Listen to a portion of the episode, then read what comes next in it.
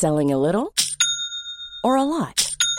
Shopify helps you do your thing however you cha-ching. Shopify is the global commerce platform that helps you sell at every stage of your business. From the launch your online shop stage to the first real life store stage, all the way to the did we just hit a million orders stage. Shopify is there to help you grow. Shopify helps you turn browsers into buyers with the internet's best converting checkout.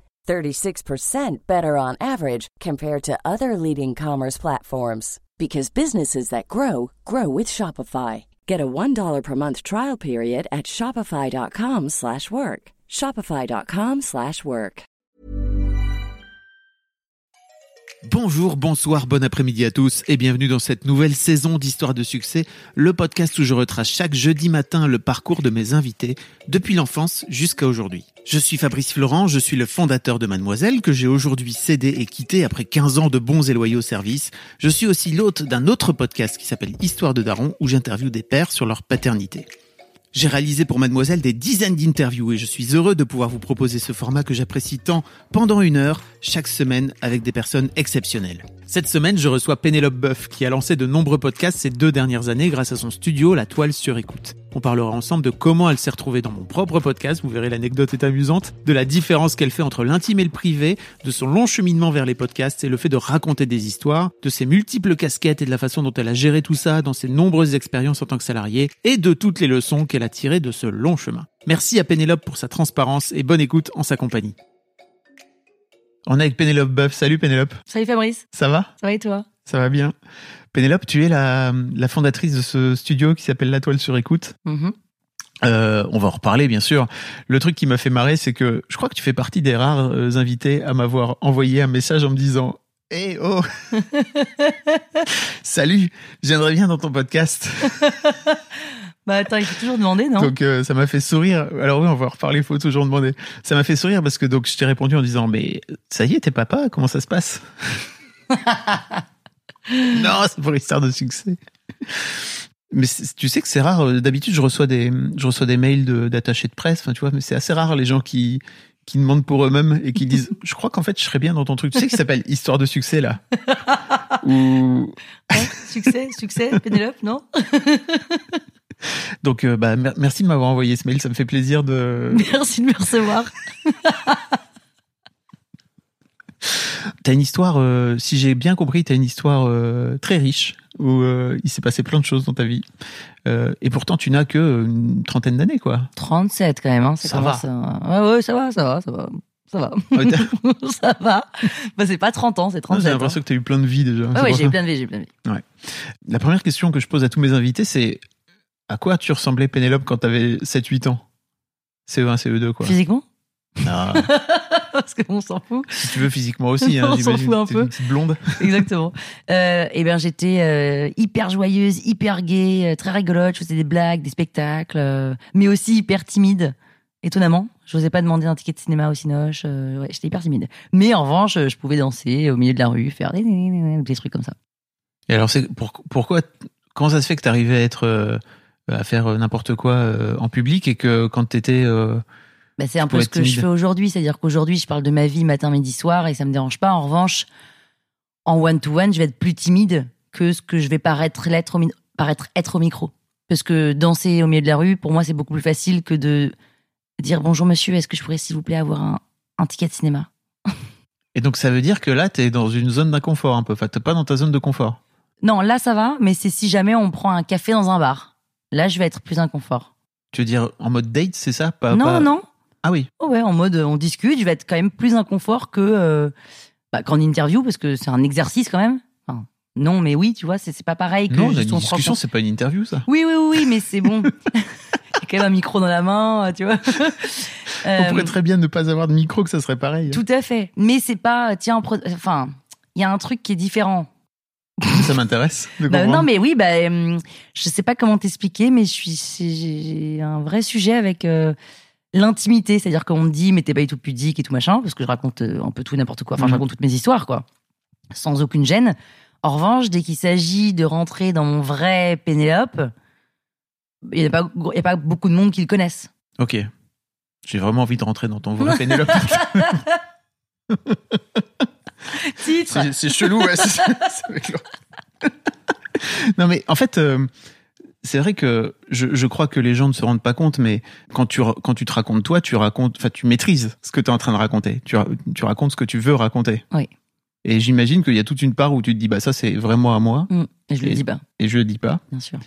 Et donc, euh, ouais, je comprends. En fait, t'as vraiment ce truc où tu te dis, bah, ça, c'est des choses que je veux bien partager parce que, en vrai, euh, Je m'en fous. je m'en fous un peu. Mm. Et d'un autre côté, le vrai intime, entre guillemets, tu, le- tu le gardes pour toi. Bien sûr. Mais en fait, tout le monde, je pense que tout le monde pense que je ne garde pas grand chose pour moi parce que j'en dis beaucoup. Mais il y a des choses que je raconte pas. Alors, je peux même pas te dire quoi, hein, mais c'est des, des petits détails, tu vois, qui pour moi sont sont plus importants que de dire, euh, je sais pas, j'en sais rien. Je raconte des trucs, je raconte vraiment des trucs en plus énormes, mais je m'en fous. C'est c'est rien. C'est comme si c'était un film. Ouais. Je, je sais, je sais, mais je, me- je m'en garde quoi. Mais très peu, mais le plus important. Comme quoi, par exemple Non, mais à meuf, euh, tu m'as lancé là-dessus. attends. En fait, je te demande pas non plus de raconter ta vie privée, quoi, tu vois. Mais c'est juste, quel, quel- c'est quoi le, c'est quoi le genre de domaine? Bah non, mais par exemple, là, en ce moment, il y a la saison 9 de l'arnaque qui est sortie Ouais. sur le thème des dates foirées. Par exemple, là, aujourd'hui, est sorti un épisode où je raconte que, euh, et je le raconte de façon rigolote et tout, que un mec que je kiffais m'a traîné par le pied dans une, dans un, dans un appart. Et moi, j'étais, je le kiffais, donc je me dis, putain, mais il me kiffe, en fait. Il me traîne par le pied, il me kiffe, il joue avec moi et tout. Enfin, tu vois. Mais j'avais 18 ans, tu vois. Ouais. Mais bon. Mais Bah, c'est la, la culture, la pop culture est tellement nulle que tu, on te ça. fout des idées comme ça dans la dingue, tête, quand quoi. Mm. Et, et je raconte ça, et en fait, je le raconte en mode Ah, mais je le kiffe, et c'est trop drôle, et tatata, tatata. Et à la fin, euh, euh, en plus, le mec, donc il me dit qu'il me fait la brouette, il me fait faire la brouette sur le sol, et moi je suis là, Ah, il me kiffe, il me kiffe. Bon, bref. Et à la fin, euh, le mec se fout de ma gueule, et, je me marre, et je dis Bah voilà, bon, bah les, les filles, si jamais euh, un mec vous tire par les pieds, franchement, il vous kiffe pas. hein. Mais vous savez quoi? Quelques années plus tard, et c'est c'est vrai, quelques années plus tard, j'ai réussi à le pécho. Parce que j'ai réussi à faire une petite pénélopade, enfin, je l'ai presque harcelé pour le pécho. et deux jours après, je l'ai dégagé, un peu en revanche, en vengeance. Et j'ai dit, et j'étais, ah, ah, ah, la vengeance, c'est un plat qui se mange froid. ah, ah, ah. Et voilà. Mais ça m'a rendue malheureuse. Et ça, évidemment qu'on ait l'impression que ça me fait marrer, de me mettre fait traîner par le pied. Mais sur le coup, ça me faisait marrer. Mais avec quelques années de recul et machin, ça m'a détruite, ce mec-là. Et on s'en fout, en fait. C'est pas le sujet, tu vois. Il est pas... Mais Mm, ça, je me le garde. mais Ça peut l'être, mais Mm. c'est pas mon angle en tout Ouais. cas. Et ça, je me le garde. Et c'est un mec auquel j'ai pensé pendant dix ans et Oh là là. tu vois, le genre, drame. Mais en fait, voilà, et ça, je me le garde et, et, je, et je, me garde tout un. Ce, tout ce, en fait, chacune des histoires, en vrai, il y a, y a plusieurs façons de l'entendre. Bien sûr. Il y a la façon, euh, enfin, la, la première facette, c'est avec, enfin, la- oh là là, la première facette, c'est celle, c'est très très dur cette phrase. La première façon de l'entendre, c'est celle que je raconte. Tu vois, c'est pas français. C'est- Non, mais On ok, bah, on l'a. voilà. T'inquiète. Et, et la deuxième, celle que je raconte pas. Ok.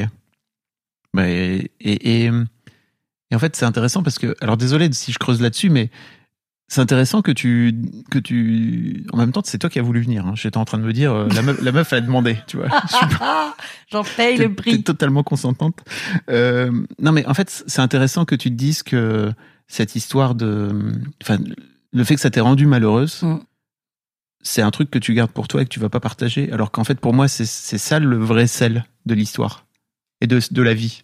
Ouais, mais ça, c'est, c'est, c'est mon intimité. Ok. Et ça, je partage pas. Ok. Et je veux bien raconter des milliards d'autres trucs, mais en fait, tout ce qui me touche vraiment, je veux pas le raconter. Ça regarde personne Que toi. que moi.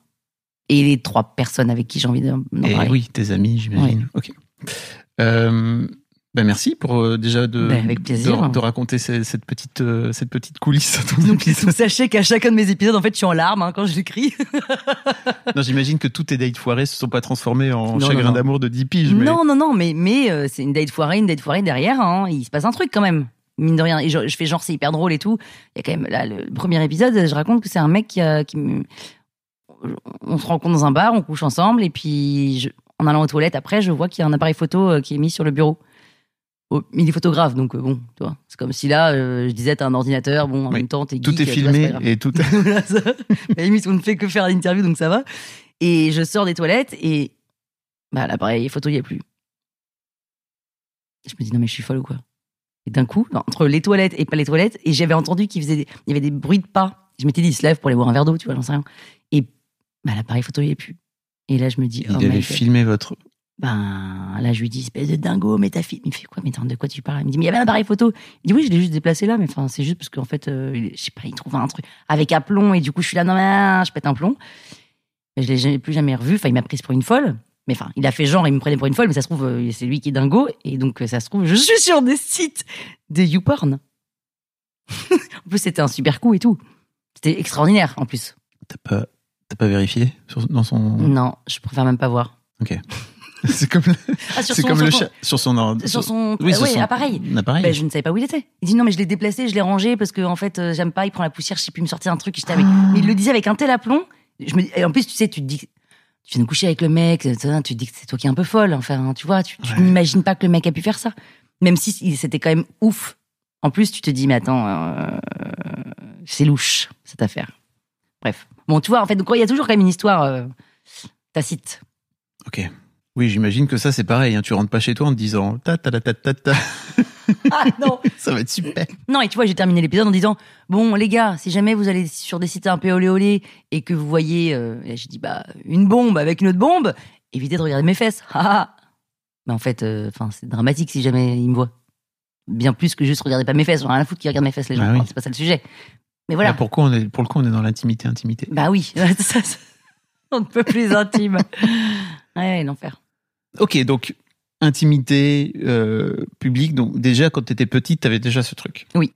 Ou c'était compliqué. Mais euh, ok, c'était compliqué d'aller demander un ticket de un ticket de ciné. Ouais. Euh, comment tu comment tu grandis? Comment ça se passe l'adolescence pour toi, le collège, tout ça? Horrible. Horrible. Je suis complètement en décalage. Déjà, je fume pas. je ne bois pas d'alcool parce que j'aime pas ça. Je sors pas trop avec des mecs parce que je m'en fous un peu. Je suis en décalage total. Je me fais un peu chier avec les gens. Et hum, bah, je m'ennuie, quoi. Je m'ennuie, euh, collège, lycée. Alors, je fais beaucoup de sport. Je fais 10 ans de volet en compétition et ça me nourrit beaucoup. Et hum, T'es quand même en équipe là. Le volet, pour le coup, il y a pas. oui, oui, mais on est autour d'un, autour du sport. On n'est pas en train de parler de trucs qui m'intéressent pas, quoi. Ok. Et, Et tu te fais pas de potes dans cette équipe de, de sport? Si, si, si, non, mais je me fais des potes même euh, au lycée, hein, mais disons que les soirées open bar, euh, tout le monde est là, ah, trop bien, je suis à fond, je peux avoir un coca zéro, ah, t'es chiante, enfin, tu vois, en plus, je me fais défoncer parce que j'aime pas l'alcool. Je connais. J'ai fait ça genre, aussi. euh, Ah, tu fumes pas, du coup, moi, je suis pas dehors en train de me légeler pour fumer une club, je préfère être euh, de- dedans et il y a que les losers qui fument pas, donc je suis avec les losers du lycée, enfin, tu vois, bon. Est-ce que tu t'es mise à fumer depuis? Ouais, depuis je fume comme une comme une folle. Mais ça n'a rien à voir. J'ai fumé au Vietnam euh, parce que j'étais. Enfin bref, n'a rien à voir avec. En l'occurrence, j'ai fumé pour me faire des potes au Vietnam. Mais mais ça a été. J'avais 28 ans, donc c'était très tard. C'est un peu con. Ouais, Ah ouais. ouais, c'est un peu dommage. Mais c'est quand même con de commencer à fumer à 28 ans alors pour te faire des potes alors que Alors qu'on C'est comme fait le truc. à 15. Ouais. c'est comme le truc de l'adolescence. Mais tu vois, je fais tout un peu en décalage. Et euh, non, donc voilà, donc ça c'était pas c'était pas la folie, mais bon, ça allait, enfin ça allait très bien. Hein, J'étais pas du tout. euh, Mais bon, euh, j'ai connu mieux comme période. Et après il y a eu la fac. Bah la fac, j'ai fait du droit parce que je savais pas quoi faire, euh, alors que je me sentais artiste et en même temps artiste de quoi, puisque je suis nulle manuellement, je sais rien faire et j'ai juste des idées. Donc qu'est-ce qu'on fait avec ça? Bon bah fais du droit, ok, je fais du droit. bah du droit c'est l'enfer, ok. Bon bah tiens, qu'est-ce que je Attends, attends, tu vas trop vite.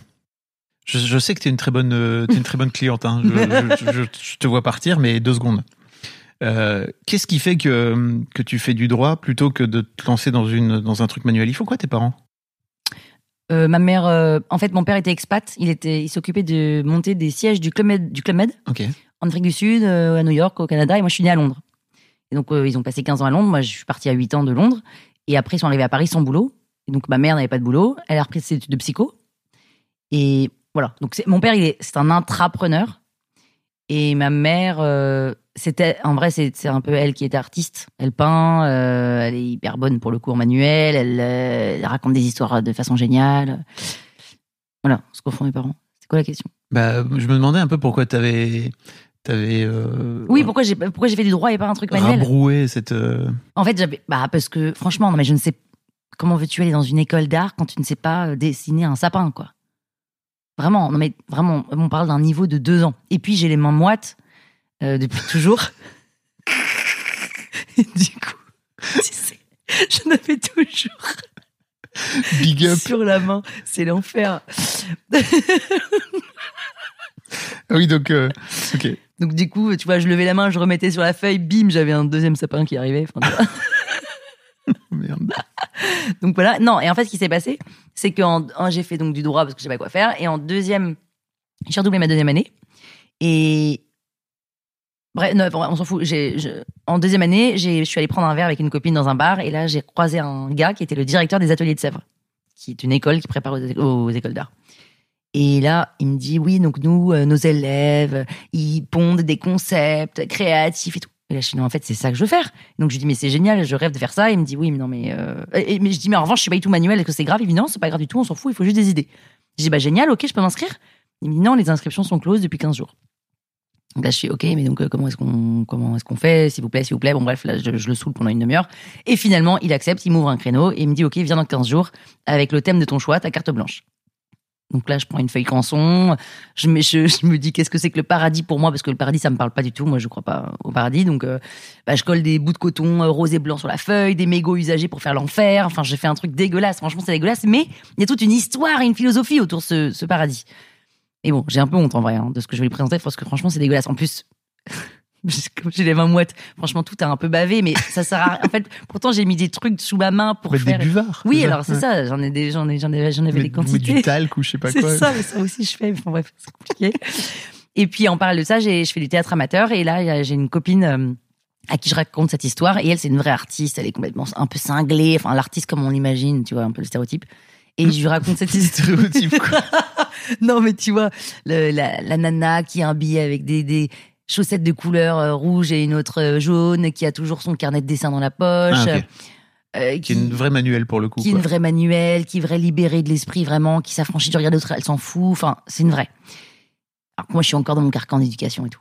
Et là, euh, je lui raconte ça, et elle me dit Ah, t'as trop de chance, moi aussi, je voulais faire l'atelier de Sèvres, mais j'ai contacté il y a pas longtemps et les inscriptions sont closes. Ah, ah, ah, t'as trop de chance. ouais.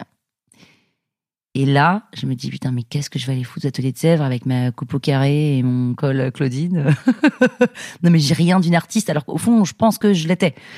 Et je lui dis Bah écoute, Juliette, prends ma place. Et parce que voilà, on s'en fout de toute façon, il se souviendra pas de ma tête. J'ai un créneau, c'était le jour, c'était à une semaine. Tu lui dis que tu viens de ma part. T'inquiète, ça va le faire. Le thème, c'est carte blanche, éclate-toi. Donc tu tu lui files ce truc que t'avais quand même, enfin cet, cet entretien que t'avais quand même gagné à la force de, De, de- du de- soulage. de ta reloutise. Exactement. Et elle dit Ah, mais t'es sûre hein? Je dis Bah, ouais, ouais. Et en fait, sur le coup, oui. En fait, vas-y, moi, j'ai rien. Mon paradis est immonde. Enfin, franchement, c'est un truc d'un enfant de 12 ans que j'ai fait. Donc, vas-y, vas-y. Et puis, j'avais peur, en vrai. Parce que si jamais je suis prise, il faut que je fasse une école d'art. Oula, c'est être un peu en marge, c'est être. Déjà que je me sentais un peu différente. Bah, c'est en marge encore plus. J'ai trop peur. Donc, je lui dis Bah, vas-y. Elle a été prise. Elle, après, elle a fait la Saint-Martin's. Après, c'est devenu Ah oui. artiste. Ouais, ouais. Et moi, j'ai continué le droit. Waouh. Mm. Et qu- quand t'en reparles aujourd'hui, comment comment tu vis le truc? Tu te dis pas putain là j'ai raté un carrefour? Si, Ouais. et en même temps non. Oui. Voilà, parce que je suis très bien là aujourd'hui, mais euh, si, et d'ailleurs, ce jour-là, à partir de ce moment-là, parce que du coup, le lendemain, le soir, j'étais, ah, mais je suis con, en fait. Je suis con, pourquoi j'ai fait, je suis, je suis une peureuse, je suis une flippette, je suis nulle. Et je me suis dit, ok, c'est terminé. Désormais, je me créerai des opportunités, je saisirai les opportunités que je me suis créées, et surtout, les, les- je, créerai, je saisirai les opportunités qu'on me tend, tout le temps. C'est bon, ça suffit de perdre du temps, ça suffit de pas sauter euh, à l'eau, euh, on s'en fout si je me plante, on s'en fout s'il me dit non, on s'en fout si mon paradis est à chier parce qu'il est à chier. on le sait, mais peut-être qu'en fait, pas tant que ça, Bien et que je le vois pas. Mm. C'est beau. Hein J'enverrai un mail à Fab Florent en lui disant viens je, je, je vais parler dans ton podcast. non, mais et, et voilà, et fait derrière, c'est ouais. créer des, créer des opportunités. Ok. J'imagine que tu t'en es créé d'autres. Mais derrière, je me, derrière, je me suis créé que des opportunités. J'ai pas passé un entretien. Enfin, j'en ai passé 500, mais j'en ai jamais eu un en faisant juste un entretien classique en entreprise. Tu sais, je les ai jamais eu parce que je suis nulle. Enfin, je suis nulle en entretien, je sais pas me vendre. Je trouve des questions à chier. Si vous aviez une baguette magique, qu'est-ce que vous aimeriez de, qu'est-ce que vous rêveriez de faire? Je ne serais pas là en fait. non mais si, si- tu vois, si Je je fais- soignerai la femme dans le monde. bah oui, non mais si je savais ce que je voulais faire, je serais pas en train de postuler chez Philippe Maurice quoi. Ah, Ouais, ouais, ouais. on revient au club. Oh, alors que je fumais même pas à l'époque en plus. Mais tu vois, je suis pas là en train de vouloir vendre des croquettes pour chat. Qui a envie de vendre des croquettes pour chat depuis qu'il a 18 ans Personne. Enfin, je pense que non, ça vient parce que tu te dis euh, marketing intéressant, le produit, je sais pas quoi. Bon, et encore, Ok. Donc tu continues tes études de droit? je continue ma licence de droit, j'ai une licence, et puis là, je me dis non, mais je peux pas. En fait, je comprends rien, je suis nulle, j'ai 10 0 0 à chaque fois, je, je ne comprends rien, quoi. C'est pourtant, c'est basique, hein, c'est du par cœur et tout, mais je ne comprends pas, c'est pas du tout, et pas du tout. Bref, je comprends pas. Je t'aurais tellement pas dit, va faire du droit, Mais non, mais tu m'aurais dit quoi? Va faire quoi? Va écrire, je crois. Mais- t'aurais- Bah, ah, mais tu m'as, en même temps, je devais rien écrire. Ouais, mais c'est pas grave. Mais va écrire dans où ça? Fac d'écriture? Ouais. Non, mais c'est. Attends, il y a 20 ans, c'est il y a fac d'écriture. Ouais, il y a euh, 20 ans. Il y a 20 ans. hein. Fac d'écriture, non. C'était un peu école de commerce, droit, BTS, IUT, euh, je sais pas quoi, tu vois. Moi, j'ai fait de la com, ça m'allait bien. Ouais. Alors, euh, bon. Moi aussi, j'aurais pu faire de la com. Mes parents m'ont dit, franchement, la com, euh, c'est bouché, quoi. C'est pas un métier. Non, mais donc la Moi, com. mon père, il était comptable, il m'a dit, je sais pas ce que c'est. Il a dit, c'est pas un métier, ça. J'ai fait, va, va- va mourir. Laisse-moi faire. Non, mais ouais, la com, c'était un peu. Tu fais la- Alors que le droit, tu peux faire du droit et après aller vers la com. Alors que la com vers le droit, c'est plus compliqué. Ouais.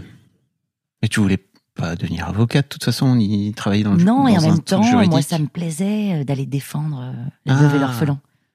Ok, Mais que la veuve et l'orphelin. Pas les méchants. Ok. Donc tu fais ça. Donc je fais ça, licence, et là je me dis, bon, ok, euh, j'ai pas envie de faire une maîtrise, qu'est-ce que je peux faire? Bah tiens, on peut rentrer directement en deuxième année d'école de commerce, avec une licence. Mon Dieu, encore une année, l'école de commerce, j'en ai rien à foutre. Mais en même temps, au moins, pendant deux ans, t'es au chaud.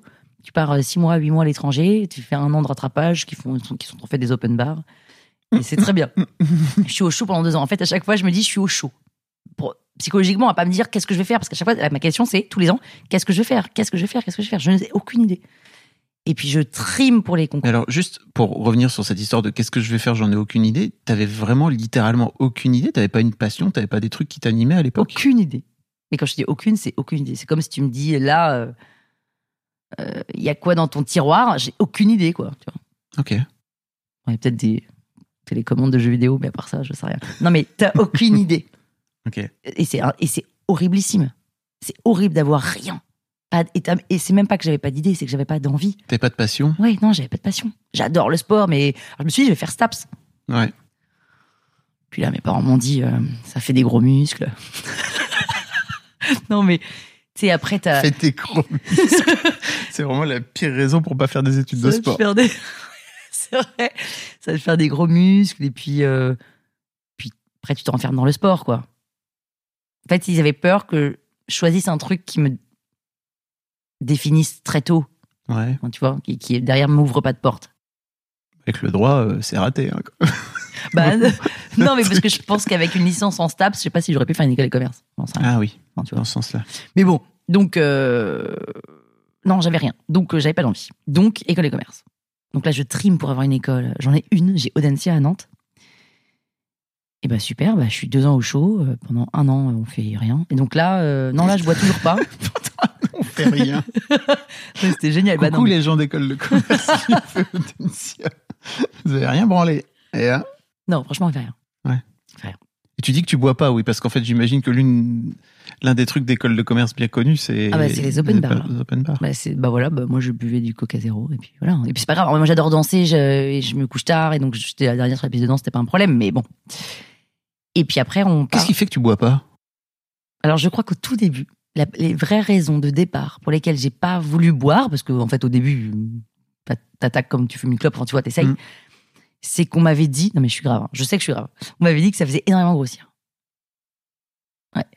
Sur un truc comme ça. Et là je me suis dit, ok, bon bah je préfère me taper un burger. Et en fait, je pense que ce truc est resté et qu'après, alors c'est pas que ça, au début, ça c'était euh, quand t'as 14-15 ans, tu vois. Ouais. Et derrière, tu vois les gens qui sont dans les caniveaux. Tu te dis, non, mais ça ravage, en fait. Et là, moi, quand je vois des. Et surtout des filles, ça me rend ouf quand je vois des filles dans un caniveau euh, torché. Je me dis, meuf, non, allez. Pourquoi ça te rend plus ouf des filles qu'un mec? Bah, je me suis fait la réflexion récemment. En fait, bah, les- le mec, je fais. En fait, le mec, je le vois dans le caniveau bourré. Je fais, vas-y, gars. Bon. Allez, quoi, un peu de dignité, tu vois. Et la fille, je sais pas encore plus. En fait, je suis triste pour elle. Plus que pour le mec. Enfin, sauf quand vraiment il est vraiment. dans les deux cas, je suis triste pour eux, en fait. Tu vois, il y a un truc de. Pourquoi vous êtes allé jusque-là quoi? Vous devez être malheureux, en fait. Parce que. Alors que moi, je me suis déjà. hein, J'ai déjà bu et je me suis déjà mis pris des torches et tout. Mais pas au point de m'endormir dans la rue, vomir dans un caniveau, quoi. Puis surtout, il y a toujours quelqu'un, un de mes copains, qui est là pour m'aider, en fait. Et là, la personne est seule. Et la nana seule qui est là, et moi, je- et moi, je suis toujours euh, là à dire est-ce que tu veux un coup de main? Et Vas-y, allez, euh, go, cheer up là, on y va, on attaque la vie, on, on s'enferme pas dans cet alcool, la tête dans son caniveau. Ça me rend triste, ça me rend triste. Ok. Je, je me demandais s'il y avait pas un côté euh, pas faire comme tout le monde. Non, pas du tout. Ok. Non, mais bah, tu fumes pas, tu bois pas quand t'es au collège, si tu veux, ou au lycée, pardon. Euh, et même après, à la, à la fac, il y a un côté un peu, euh, bah, t'es en, dehors du, du troupeau, quoi, forcément. Ouais, mais j'étais. Oui. Non, mais ça, ça a jamais été pour, pas faire comme tout le monde, quoi. Au contraire, j'aurais aimé.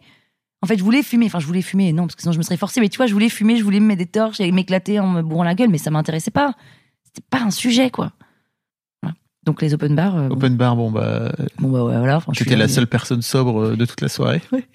Et quand je chopais des mecs, tout le monde disait ouais mais t'étais bourré, euh, c'est pas grave, lui il était chub, mais c'est pas grave. J'étais, ah, bah, non, moi j'étais pas bourré. je pouvais pas dire, euh, je pouvais pas dire moi j'étais sous, tout le monde savait. J'étais un peu grillé.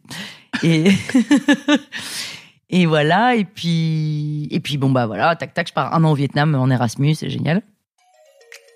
Petit break dans l'interview, mais ne bougez pas. Si vous écoutez un de mes podcasts, j'ai besoin de vous. J'ai lancé une grande enquête pour mieux connaître de qui est composée l'audience de mon podcast. C'est très important pour moi, ça me permet de mieux savoir qui vous êtes, comment vous écoutez mes contenus, et aussi de savoir si vous avez des idées d'invités à me suggérer, par exemple. Ça vous prendra trois minutes, et moi, ça me donnera un vrai coup de main. Je vous mets le lien dans les notes de l'épisode, vous pouvez même le remplir tout en continuant à écouter ce podcast. Merci d'avance, et tout de suite, la suite de l'interview. Mom deserves the best, and there's no better place to shop for Mother's Day than Whole Foods Market. They're your destination for unbeatable savings, from premium gifts to show-stopping flowers and irresistible desserts. Start by saving 33% with Prime on all body care and candles. Then get a 15-stem bunch of tulips for just $9.99 each with Prime. Round out Mom's menu with festive rosé, irresistible berry chantilly cake, and more special treats. Come celebrate Mother's Day at Whole Foods Market. Attends, tu vas trop vite. Je, je sais comment tu parles un an au Vietnam. tu crois pas que tu vas m'avoir comme ça Elle est géniale cette anecdote. Ouais, en gros, euh, il faut choisir ses destinations de- d'étrangers et c'est en fonction de ton classement d'entrée au concours d'entrée, au concours de bref, on a compris. Oui. Et je suis dernière sur les attentes. Du coup, euh, j'ai on me propose que la Suisse et la Belgique. Ouais, franchement, c'est glauquissime. Enfin, moi, je vais pas en Erasmus. Je préfère rester à Nantes qu'aller en Suisse et en Belgique. Et je décide de ne pas cocher Suisse ni Belgique et je barre Belgique. Je barre Suisse et j'écris en majuscule Vietnam. Désolé, mais c'est trop bien Bruxelles, hein, mais bon. Ouais, mais bon, c'est à deux heures de Paris. Vraiment. non. Non, mais l'intérêt d'aller quand même à l'étranger, c'est de partir. Donc toi, tu barres les trucs et tu fais Vietnam parce Ouais. qu'en fait, t'as envie d'aller au Vietnam. Bah ouais. et puis que c'est pas une destination proposée. Et puis là, le directeur de l'école m'appelle et il me dit euh, En fait, on est en train de déjà de parler avec le Vietnam et on n'avait pas encore signé de truc et on a vu ton truc Vietnam. On s'est dit Allez, go. Tu, on ouvre le partenariat, tu es la première à partir à Saigon. Incroyable. C'est quand même folle. génialissime. Et là, Donc tu veux dire qu'en décidant de barrer le truc, en disant non, en fait, moi, ça m'intéresse pas. Mm. Genre, je vais barrer les deux propositions que vous me mettez et au hasard, je vais mettre Vietnam parce qu'en fait, je trouve ça cool, cette destination-là. Les mecs se sont dit, ah, ok, bah, c'est peut-être l'occasion de réactiver le truc. Ouais. Ils se sont dit, ah, mais en fait, c'est vrai qu'on avait le Vietnam, là, ouais, ah, il y a des gens qui veulent partir. Peut-être qu'ils s'étaient dit qu'il y avait personne qui voulait partir, donc ils n'avaient pas activé, tu vois, je sais pas, je suis pas rentré dans leur tête, mais. Ok. Parce que les gens, ils préfèrent aller à Miami. Oui. Donc tu te retrouves au Vietnam. Donc je me retrouve au Vietnam, à Saigon, toute seule, du coup, parce qu'il y avait personne, j'étais seule.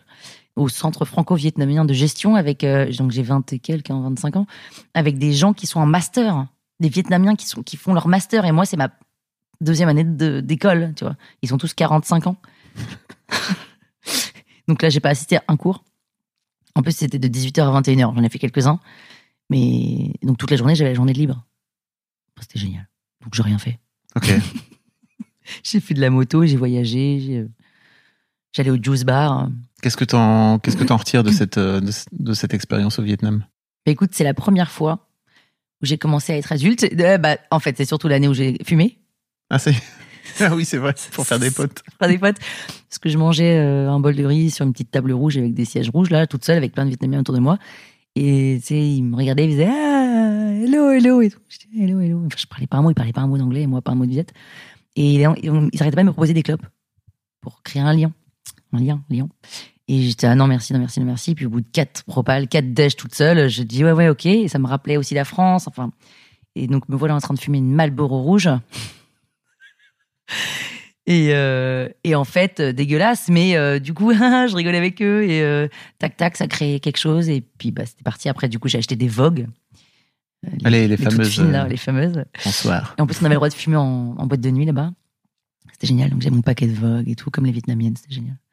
Et non, et en fait, cette année, c'est assez extraordinaire parce que c'est l'année où t'es à l'étranger, t'es complètement toi-même. T'as pas tes parents, t'as pas ta famille, t'as pas tes amis. Et tu te fais pote avec des gens avec lesquels tu serais jamais fait pote en Mm. France. Et tu rencontres les, les, les gens pour ce qu'ils sont vraiment et, c'est- ça, et ça quintuple la rapidité de- d'amitié, quoi. C'est-à-dire? Ben, au bout de deux jours, tu proposes à une nana que t'as rencontrée de partir en, en road trip euh, à moto, euh, sur la même moto, la meuf, tu la connais pas. euh. Et c'est trop rigolo. Et, et puis tu rencontres des gens sur place, et en fait, ça devient tes copains, et tac, tac, tac, et tu les vois tous les jours, et puis ça devient tes colocs, et, et ça, ça va beaucoup plus vite qu'à Paris. Pour se faire des copains à Paris, c'est ingérable. Ouais, je comprends. Puis la clope peut-être aide aussi. Ah bah, et puis la clope. fumez, fumez vous, vous ferez des amis. Est-ce que tu avais déjà cette voix rauque à l'époque? Parce que tu sais, je trouve que tu as une voix très particulière. Mm. Enfin, je, crois qu'on te l'a déjà dit. Puis en plus, Oui. c'est marrant que tu en aies fait ton métier aujourd'hui. Est-ce que, la clope t'a aidé à, à- Non, à accentuer un peu cette voix? J'ai toujours eu cette voix. Peut-être qu'elle, quand je, parce que bien sûr, je me suis arrêtée plusieurs fois, mais je pense que ma voix change un petit peu quand je, je fume plus, mais encore, c'est vraiment light. Mais quand j'étais petite, j'avais, quand j'étais petite, j'avais une voix toute euh, mignonne comme ça. Et Ah ouais? Ouais, ouais. Ça a bien changé. ça a bien changé. Non, ça n'a rien à voir avec la clope. Je sais Ok. pas, d'un coup, ça, ça a mué. C'est marrant.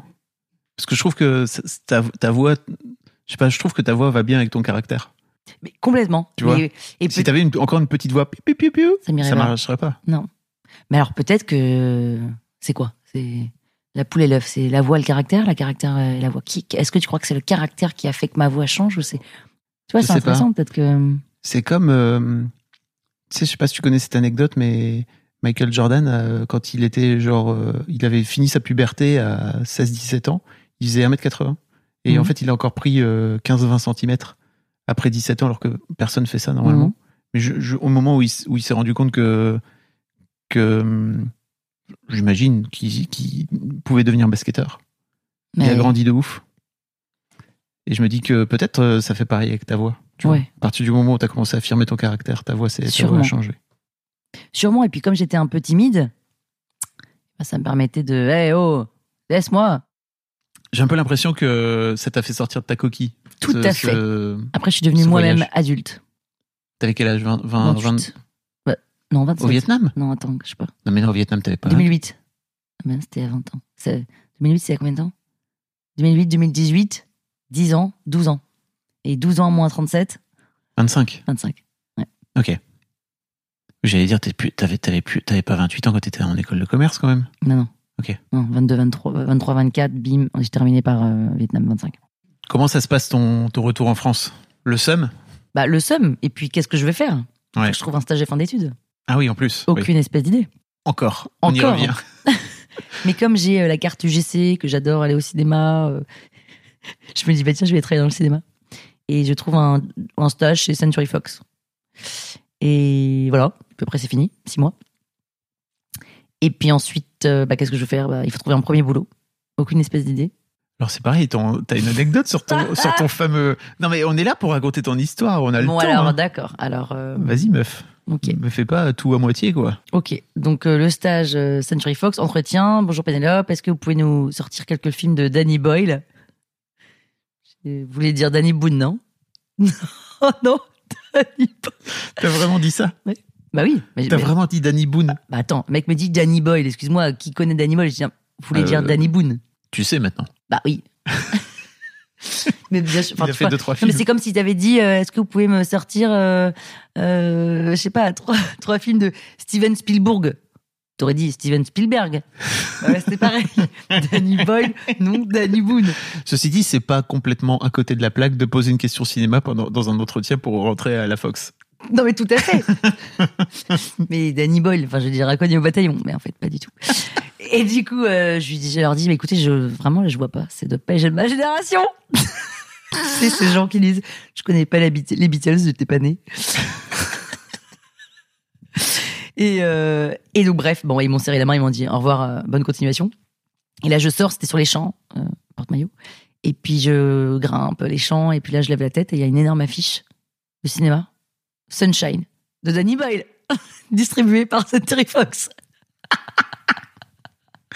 Alors bon, euh, un petit conseil pour euh, pour vous, hein, si jamais vous passez des entretiens, n'hésitez pas à un peu les préparer. Souvent, ça, aide de, de regarder un petit peu ce qui se passe dans l'actu de la boîte. Non, mais je les avais. Je les Sunshine, avais- super film d'ailleurs. Super film. Tu l'as vu ou pas Ouais, mais en fait, euh, attention à ne pas confondre avec euh, Mi- Little Miss Sunshine. Hein. Non, pas, pas du tout la même ambiance. C'est un film où le, so- le soleil est en train de mourir et, et ils envoient euh, une, une équipe pour envoyer une bombe afin de réveiller le soleil. Exactement. C'est génial ce film. Mais l'affiche, c'est un énorme soleil avec cinq personnes dessus, Mm. debout, là. euh, Ils marchent vers le soleil, je sais pas quoi. Voilà. Donc, euh, et puis, alors, du coup, je me dis, non, mais c'est la hontissime. du coup, je me dis, mais en fait, j'étais très en retard pour trouver un stage parce que j'avais prolongé le Vietnam, etc. Et j'avais, et surtout, il m'avait dit que on aurait des coffrets de 20 DVD tous les mois. parce que c'était Fox Pathé, Europa, il y Mm. avait tout. Plein de, plein de, plein de DVD. J'adore les DVD. Je fais une collection de DVD. J'ai 500 DVD à la maison. Je m'en sers plus, mais je trouve ça trop beau. Et je voulais plein de DVD. Et donc, il me fallait ce stage. Et donc, en rentrant à la maison, j'ai écrit un petit mail en parlant de Danny Boyle. Donc, évidemment, avant, je suis allée sur Wikipédia. Là, je me suis rendu compte que c'était quand même lui qui avait fait la plage, Petit meurtre entre amis. euh, Très spotting. Enfin, franchement, le mec, il en a fait 50. Et donc, j'ai fait une sorte de portrait sur Danny Boyle en disant, mais bien sûr, je connaissais Danny Boyle, mais je, je, je vous ai fait marcher. voilà. Bien sûr, Pipo. Et ils m'ont renvoyé un mail en disant, vous êtes prise. Merci d'avoir essayé.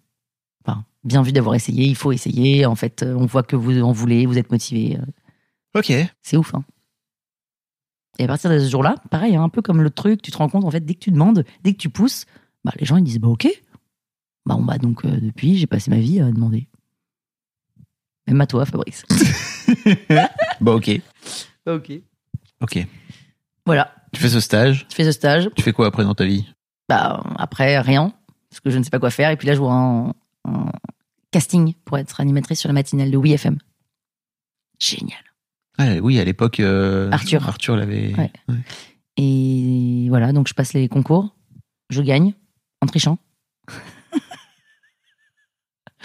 enfin, je triche, c'est pas moi qui triche de moi-même. On me met les réponses sous les yeux. Franchement, qu'est-ce que tu fais? On te met les réponses sous les yeux, tu triches, tu triches pas? Euh, je sais pas.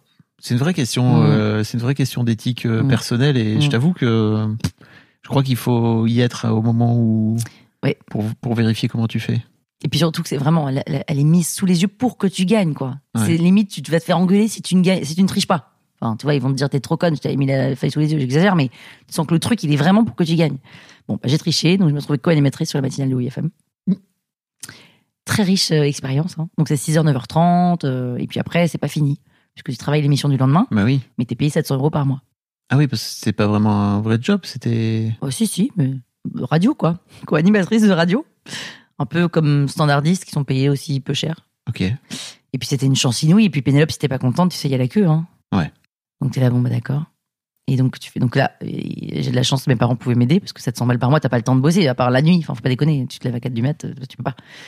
Donc euh, je fais ça et en fait, ça se passe très mal. Dès que je parle, on me met la main devant la figure pour que je m'arrête de parler. Mais comment ça? Bah, parce que bah, tu me parlais, je faisais ça. ça, serait, ça serait pénible. Ah bah, c'est c'est très pénible. Mais, mais, mais pourquoi? Parce que. Oh, je pense qu'ils pensaient que j'étais pas très bonne. Ok. que je disais des trucs bêtes, pas intelligents, pas drôles. Moi, je me marrais à mes blagues parce que c'était des blagues pourries, mais ça me faisait marrer. Puis voilà. Surtout de l'autre côté, on me demandait quand même de rire à ces blagues. Évidemment, il faut toujours qu'il y ait un peu une ambiance dans le studio. Donc, je rigolais à ces blagues que je trouvais débilissimes. Mais je riais parce qu'il fallait rire. Et lui, il me mettait la main dans la figure quand je parlais, quoi. Bref. Du coup, C'est- euh, qui cet animateur? Oh, bah, on va pas dire. Ok. Mais voilà, oui, FM en 2009. Cherchez. Cherchez vous-même. Et. C'est un mec qui avait un peu de bouteille. Ouais, ouais, ouais, il avait 15 ans de radio. Ouais, Ouais. il s'y connaissait. Non, c'était un vrai pro. C'est lui qui faisait l'émission, quoi. Moi, je faisais la météo, le trafic info. Et en fait, euh, en vrai, j'aurais pu participer vachement plus, mais. Et il voulait pas te former? Ah, ça l'intéressait pas du tout. Le premier jour, quand je suis arrivée, j'avais donc jamais parlé dans un micro. Je savais pas du tout comment faire. Enfin, il y a rien à faire, mais je savais pas ce qu'on m'avait pas dit prépare quelque chose. Donc j'arrive le premier jour. Il me dit bah t'inquiète, arrive à 5h45, ça va bien se passer. Ok.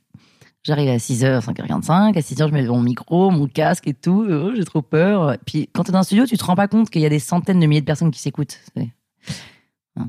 Et du coup, le mec me dit eh ben, Bonjour à tous, ouais, sur WFM, hein, on accueille Pénélope. Bienvenue, Pénélope. Alors, comment ça va, Pénélope? Qu'est-ce qu'il t'a dit, ton mec, ce matin, quand t'es, tu t'es levé à 4h30 du mat? C'est ça. C'est sa question. C'est sa question. Il te, il, il, il Il te n'a le pas dit briefé pas avant. avant. non. mais rien que d'y penser, là, ça me rend ma boule. Et en fait, déjà, je me dis. Alors, déjà, j'avais pas, de- j'avais pas de mec à l'époque. C'est dégueulasse. J'avais pas de mec à l'époque. Je me dis, ça regarde personne de savoir si j'ai un mec. Je vais pas dire aux gens. Euh, C'est mon intimité, on y revient. c'est mon intimité, de savoir ce qu'il m'a dit dans mon lit. Non, mais. Et puis, qu'est-ce que c'est que cette. D'où il me briefe pas, quoi? Enfin, et- mais sauf que t'as pas le temps de penser à tout ça. ça doit, normalement, t'as pas de, de, de, de silence en radio. Ah, c'est un test en grandeur réelle, quoi. Voilà. Bah, le test, je pense que je l'ai bien foiré. J'ai répondu.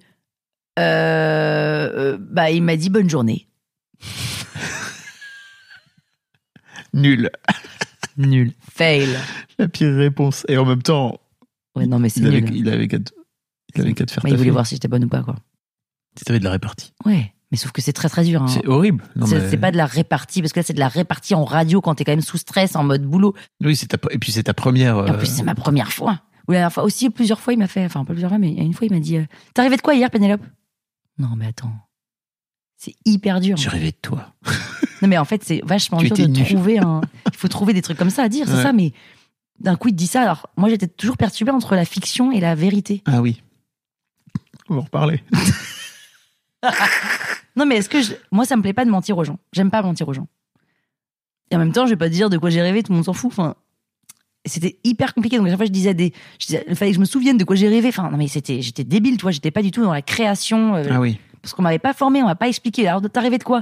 Alors, attends, j'ai rêvé de quoi? Bah, je sais plus trop. Non, mais c'était horrible. Au lieu de dire, bah, j'ai rêvé d'un ordinateur qui se baladait dans la rue. Ouais, tu vois. J'ai rêvé de que je perdais mes dents. Ouais, le classique. Sympa. bon matin à tous. Donc, c'était hyper difficile. Et donc, j'ai fait ça pendant. t'a- t'a- T'avais pas en tête que c'était la société du spectacle, quoi. C'était un show. J'avais pas vraiment en tête ça. J'avais vraiment surtout très peur. Et de lui aussi. Ok. Enfin, pas de lui euh, physiquement, mais il te met pas à l'aise. et Tu sais qu'il va te surprendre. T'es sur le qui-vive. Tu, sais- tu sais qu'il va te poser une question, tu sais pas laquelle. Donc t'es là, putain, faut que je sois au taquet, s'il m'a posé une question et tout. Euh, non, mais c'est hyper dur. C'est hyper dur. Alors que normalement, dans, les, dans la radio, tout est plus ou moins écrit. Souvent. Mais hein. oui, donc on te dit, euh, bon là, à la 2 minutes 12, je vais te demander un film qui t'a plu, prépare-toi, ta ta ta. Enfin, tu vois. Ouais, ou les, les moments d'impro, ils se font plutôt sur de la connivence et de la convivialité. Ça. Des, des- des moments sympas entre. euh, Un truc chroniqueur, machin, quoi. Ouais. Oui, oui. Mais non. Ok. Donc tu fais ça. Donc je fais ça. Bon, c'est marrant parce que c'est ton premier truc avec la voix. ouais. Mais ça te plaît pas. échec. En fait, ça me plaît, mais je suis nulle. euh, apparemment, je suis nulle, j'ai pas de talent, je sais pas Ouais. animer, je sais pas raconter des histoires, euh, je suis un, un gros boulet. Cool. Cool. Excellente expérience. Donc j'ai plus envie de faire de radio, mais j'ai mais en même temps j'ai quand même envie, mais en tout cas pas avec euh, cette chaîne-là. Et je me dis bah je vais aller taper chez RTL et tout. Donc je rencontre quelqu'un de chez RTL, il me demande de faire des maquettes. bien sûr je fais des maquettes, puis j'ai pas de nouvelles. Bref, je fais ça dans deux trois radios, puis j'ai pas de nouvelles. voilà, marche pas. Mais en même temps j'ai envie de continuer dans la création. Ça y est, je me reviens un peu à ce truc-là. Mais j'ai aucun réseau, je sais pas quoi comme création. On y revient toujours un peu, tu vois. euh, raconter quoi, parler de quoi. Et du coup, je trouve un stage chez M6 un peu en parallèle, parce que du coup, je fais que le matin. Enfin. Et puis, mon chômage, qu'est-ce que je veux faire? Là, j'ai 28 ans, euh, 27, 26, je sais même plus. Et puis là, je trouve un job chez Groupon, la business, tu vois. Groupon qui démarre tout juste ou presque à Ouais. l'époque, non? Ils sont si ils viennent de se faire acheter par les US, Ok. en Groupon. Et ils sont 60, 100 au début quand j'arrive. Et là, pareil, l'entretien, c'est parce que c'est la DG qui me reçoit et elle regarde mon CV, elle explose de rire, elle me dit c'est quoi les Penny News? C'était un truc que j'avais chez WFM. Je dis ah ouais, c'est une petite chronique rigolote que je fais qui dure 1 minute 30. Ah ouais, genre quoi? Et là, je lui fais une Penny News, mais Le Penny News, mais vraiment le pire. je lui fais mon truc, elle explose de rire, on part en fou rire. Eh, Mais en fou rire, en plein Ouais. entretien avec la DG. hein. Et elle me dit non mais ok, c'est bon, je te prends. Tu me fais rire, je vais t'apprendre à bosser. Parce que là, t'as fait un peu tout nimp. Je vais t'apprendre, on va vraiment nous, chez nous, t'apprendre à bosser. Et donc pendant deux ans, un peu moins de deux ans, j'ai bossé comme une dingo, j'ai fait trois jobs différents, c'était génial et tout. Puis j'ai fini en burn-out, Ah ouais? Force de trop bosser, ouais. J'ai pété un plomb. J'y arrivais plus. Au début, j'étais un peu la star quand je suis arrivée parce que je connaissais tout, ta, ta, ta, ta. Et à la fin, On me demande de gérer des commerciaux. J'ai jamais fait de commercial, mais on me dit, mais c'est bon, c'est moi qui veux le poste. On me dit, ouais, vas-y, tu vas déchirer. On ne m'accompagne pas, on ne me forme pas, mais je me dis, c'est bon, je vais y arriver. Et en fait, je n'y arrive pas. Et à ce moment-là, je, je deviens la risée. Parce que je fais péter un peu l'épanouissement, tu vois, de, de la boîte. Quand t'as quelqu'un qui était un peu connu, parce que je suis arrivé au début, qui cartonne et qui d'un coup euh, fait un Mhm. burn-out, et ben on, on se dit, oulala, vaut mieux pas l'avoir dans les pattes parce qu'elle va péter un peu l'ambiance. Du coup, burn-out pendant un mois et demi. Et là, je veux plus revenir en entreprise. Je veux plus rien faire.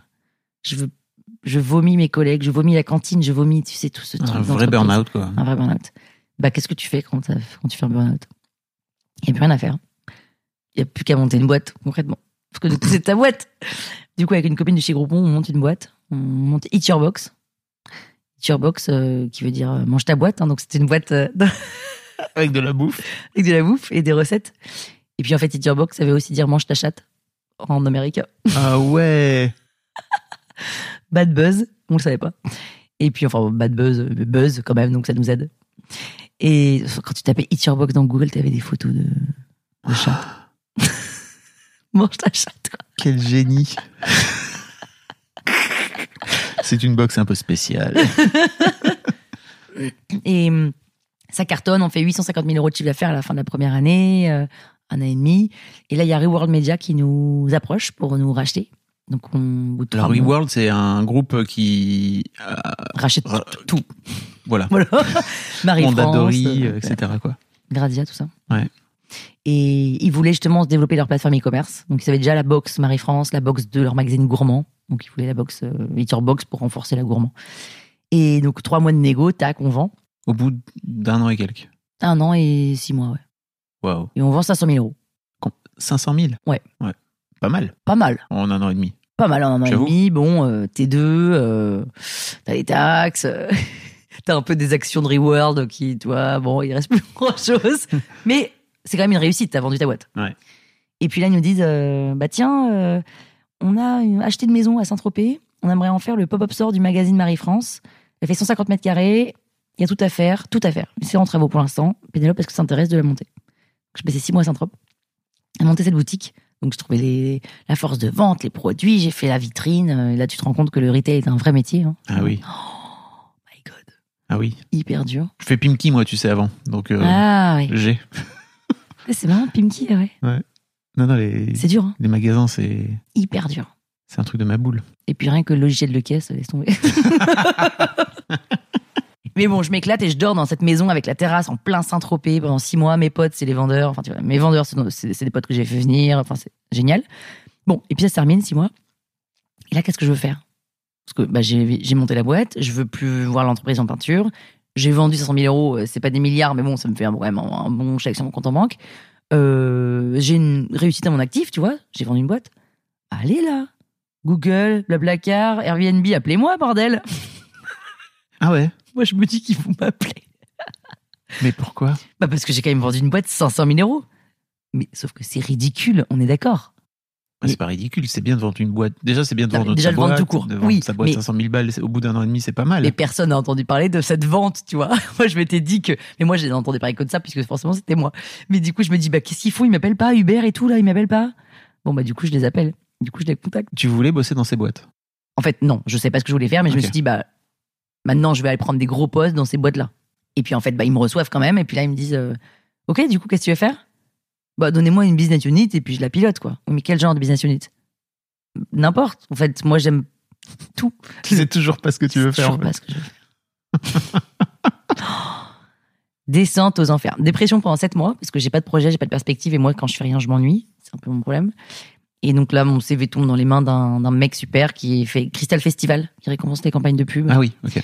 qui maintenant n'existe plus, mais voilà. Et donc il me disait, bah tiens, euh, il m'a dit, ok, je t'embauche, dans un mois, on veut monter une conférence autour du digital euh, à Shanghai, vas-y, t'as un mois.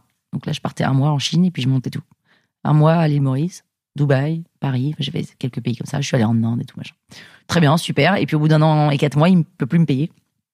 Prennent de trésor et là, je me retrouve à nouveau. euh, là, j'ai 32, 33 ans, ça va, je viens de monter une boîte, je me retrouve avec des, en plus, ils ont tous 22 ans.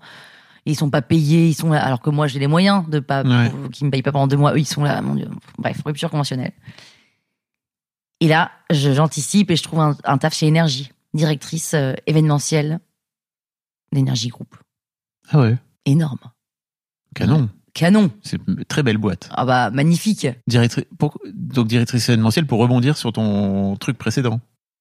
Ouais, c'est ce que j'ai vendu. J'avais dit que j'avais fait plein d'événements et tout, alors que franchement, j'avais appelé trois traiteurs et deux animateurs, tu vois. fallait bien que je me vende, fallait bien que je trouve un truc, parce que je savais pas quoi faire. Tu savais toujours pas quoi faire. Non. Parce que c'est marrant parce que tu as eu que des expériences jusque-là de un an et demi, deux ans à chaque fois. Ah bah, c'est très court. Je m'ennuie. Ou c'était des CDD, mais groupons Ouais. même euh, burn-out, où je me brûle les ailes, ou euh, où je veux revendre, ou je, tu vois. Mm. Je m'ennuie, quoi. Je me fais chier. Il y a un truc qui va pas, un truc qui manque. Mais je sais pas quoi, et voilà. Et là, Énergie Groupe, c'est quand même Énergie, Nostalgie, Chérie FM, Chérie 25, Énergie Énergie 12, tout ça. Je me dis, non, mais génial. Et là, euh, on me dit, il faut piloter cinq personnes. Et moi, là où j'ai fait mon burn-out, c'est surtout pour manager euh, les commerciaux que j'ai pété un plomb. Je sais Ah. pas manager. Enfin, je suis pas bonne du tout. En fait, j'étais allée un peu trop fort. Donc là, je me suis dit, oui, oui, pas de problème, énergie, pas de problème, je vais vous piloter cinq personnes et je vais y aller hyper smooth, tu vois, je vais être sympa. T'avais combien de gens managés chez Groupon? Euh, sept commerciaux. Ok. Et là, j'en ai cinq. Donc, je peux pas dire non. Donc, je dis, ouais, aucun problème. Et là, c'est cinq millennials.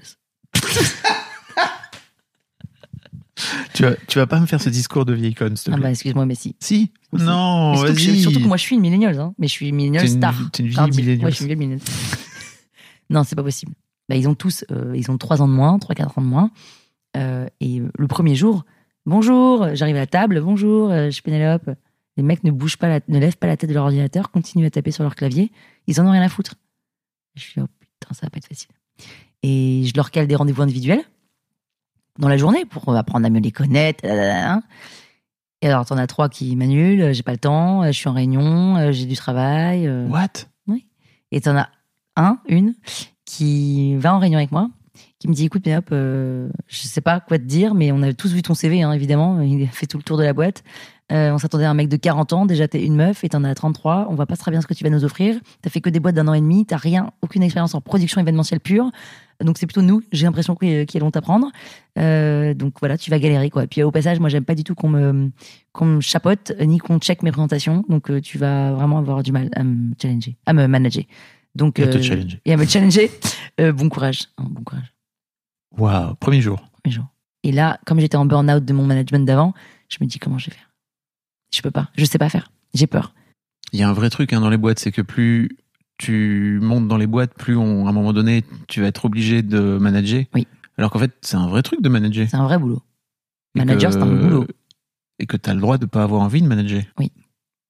Mais après, il faut trouver les boîtes. Mais c'est vrai que les structures de boîtes, qui sont en général un peu à l'ancienne, quoi, c'est si tu commences à monter dans, dans la hiérarchie ou en compétences, tu es obligé de manager. T'es obligé de manager. Au, au, au, mieux, t'en manages une qui en manage quatre, qui en manage deux, qui en manage un, Mm. un silo. Donc c'est l'enfer. Et dès le premier jour, j'ai envie de me barrer. Donc, dès le premier jour, je, je suis sur le site de je sais plus quoi. Là. euh. Ah ouais Ah ouais. Et pas- je passe des entretiens d'ailleurs très rapidement chez Deliveroo, que je foire, mais je peux pas rester là. C'est pas possible. Et, et il, me, il se moque de moi, il rigole, euh, tu, il, il s'envoie des trucs, des textos, il, il me regarde, il se marre. Non, mais Mais c'est horrible horrible. Ok. Enfin bref, donc c'est un enfer. Tu, tu, tu, tu restes combien de temps? Je tiens un an et quatre mois. Non Je Vraiment sais pas comment j'ai fait. Je sais pas comment j'ai fait. mais, com- mais comment? Pourquoi? Bah, parce que je parce que je veux pas me retrouver chez moi. Je vais, moi, je peux pas. Je peux Ah. pas me refaire une euh, déprime, tu vois. Je peux pas. Et puis il faut quand même que je bosse. J'ai plus d'argent parce que j'ai, enfin j'ai plus d'argent. Il me reste un peu de sous de ma boîte, mais enfin rien. Et surtout j'ai plus de chômage parce que je les ai utilisés pendant ma boîte. Donc là, si je- j'ai rien, j'ai plus. Il faut que je bosse quoi. J'ai envie de bosser, mais Et comment tu. Et t'arrives à. non, non, il T'arrives à leur masser un peu le cuir chevelu Non, aux milléniaux ou pas. ça marche pas? Ça marche pas. Ça marche pas. euh, ils, ils me le, En plus, ils ont quel âge? Mais ils ont 20, 28 hein. Ok. Ouais, ouais. Mais, mais bref. Bref, ça me réussit pas. Et puis, et puis toute la boîte, en fait, toute la boîte ne m'aime pas. Je sais pas pourquoi. À nouveau, je me sens pas à ma place, quoi. Je m'engueule avec toute la boîte tout le temps. Parce que moi, je suis envie de. Je mets des coups de pied, des coups de pied à la fourmilière. J'aime quand. Tout d'un coup, je me dis, mais je me rends compte qu'il y a des trucs qui n'ont pas été réglés de d'années en avant, longtemps avant. Je dis, mais ça, vous avez réglé ça comment? Non, mais ça, c'est un, c'est un vieux, c'est un vieux dossier d'un d'un type qui est Mhm. plus là. Je dis, ok, mais il faut qu'on le règle, non? Non, non, non. Bah si, parce que moi, là, c'est- je- j'en pâtis sur mon nouveau projet. là. Mhm. Oui, mais non. Tu sais, il, il se face pas la réalité. euh. C'est dingue, quoi. Et moi, j'essaye de monter des projets, des machins. On dit, ouais, good luck, euh, pour faire changer les choses ici. Enfin, tu sais, c'est. Ouais. Voilà, c'est c'est les vieilles boîtes euh, qui, qui. Pourtant, il y a des jeunes et tout. Ils sont tous jeunes. hein, ils sont tous trop sympas en soi. En fait, individuellement, ils sont tous trop sympas. Et au sein de cette boîte, C'est la culture un peu qui tire vers le ouais, bas, c'est c'est ça la culture qui tient là-bas. Donc, j'étais vraiment pas heureuse. Et à ce moment-là, enfin, au moment où vraiment je j'en peux plus. Enfin, pendant un an et demi, on pouvait plus. Mais j'ai un copain de chez Groupon qui devient CEO du guide Michelin et qui me dit viens monter le département événementiel toujours. Parce que bien sûr, je dis que je suis la star de l'événementiel alors que j'ai pas organisé un événement dans ma vie.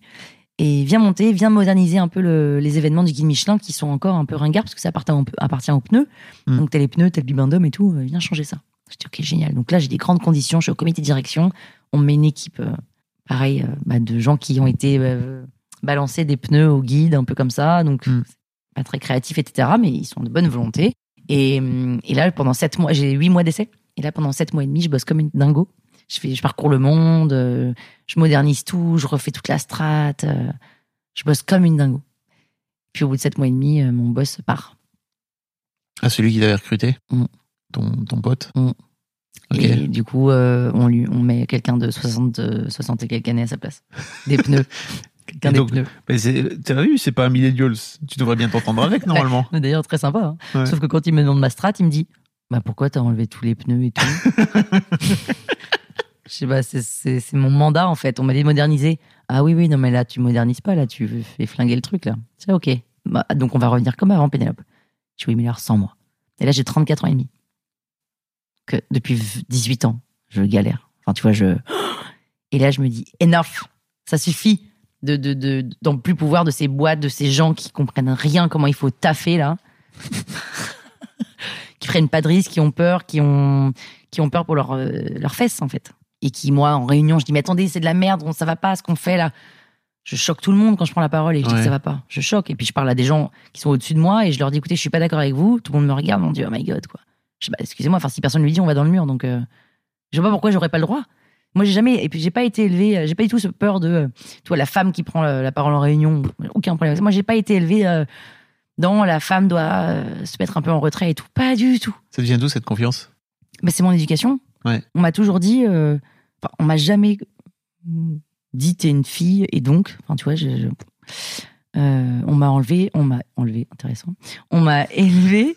euh, c'est bien, j'ai mon psy la semaine prochaine. On m'a élevé en me disant sois toi, peu importe. Et, on, et ça, et la phrase préférée de mes parents, parce qu'à chaque fois je me comparais, on s'en fout des autres. Ça c'est leur phrase préférée. Donc moi c'est ma phrase préférée aujourd'hui. Je dis mais on s'en fout des autres. Oui mais elle, c'est comme ah je suis au chômage depuis, euh, je suis au chômage depuis trois mois. Oui bah c'est rien trois mois. Et les gens me disent oui mais les autres ils trouvent, on s'en fout des autres. Mais on s'en fout quoi. Voilà donc on s'en fout des autres. Et enfin on s'en fout dans le sens où on se compare pas. hein. C'est un bon, c'est un bon mantra, je trouve. C'est un super mantra. Donc euh, voilà, donc euh, ça, 38 c'est- piges. 35, non, Euh, pardon. 34 et demi. N'importe quoi, t'as 37 30. maintenant. Aujourd'hui, oui. Non, ça fait 18 ans que tu galères. Depuis 18, ans que tu galères. Mm. Et à 34 ans et demi, je me retrouve à nouveau sans rien, quoi. Sans envie, sans rien, sans. Et je me dis bon, bah, je vais aller postuler à nouveau chez un, chez un mademoiselle, chez un. Non mais, tu vois, dans un média, parce que j'ai fait que ça. Et puis j'ai un copain qui, Bruno Vinet, qui a une cinquantaine d'années, qui me dit Pénélope, euh, pourquoi tu fais pas, pourquoi tu montes pas ta boîte à toi? Dis, C'est quoi ma boîte à moi? Il me dit bah, tu racontes des trucs, t'as une voix, des business, y a un- en ce moment ça explose les podcasts, fais tes podcasts. Je dis mais c'est quoi les podcasts? Mais tu sais, tu sais c'est le replay des radios. Mais 2000 2018. 2018. Octobre 2018.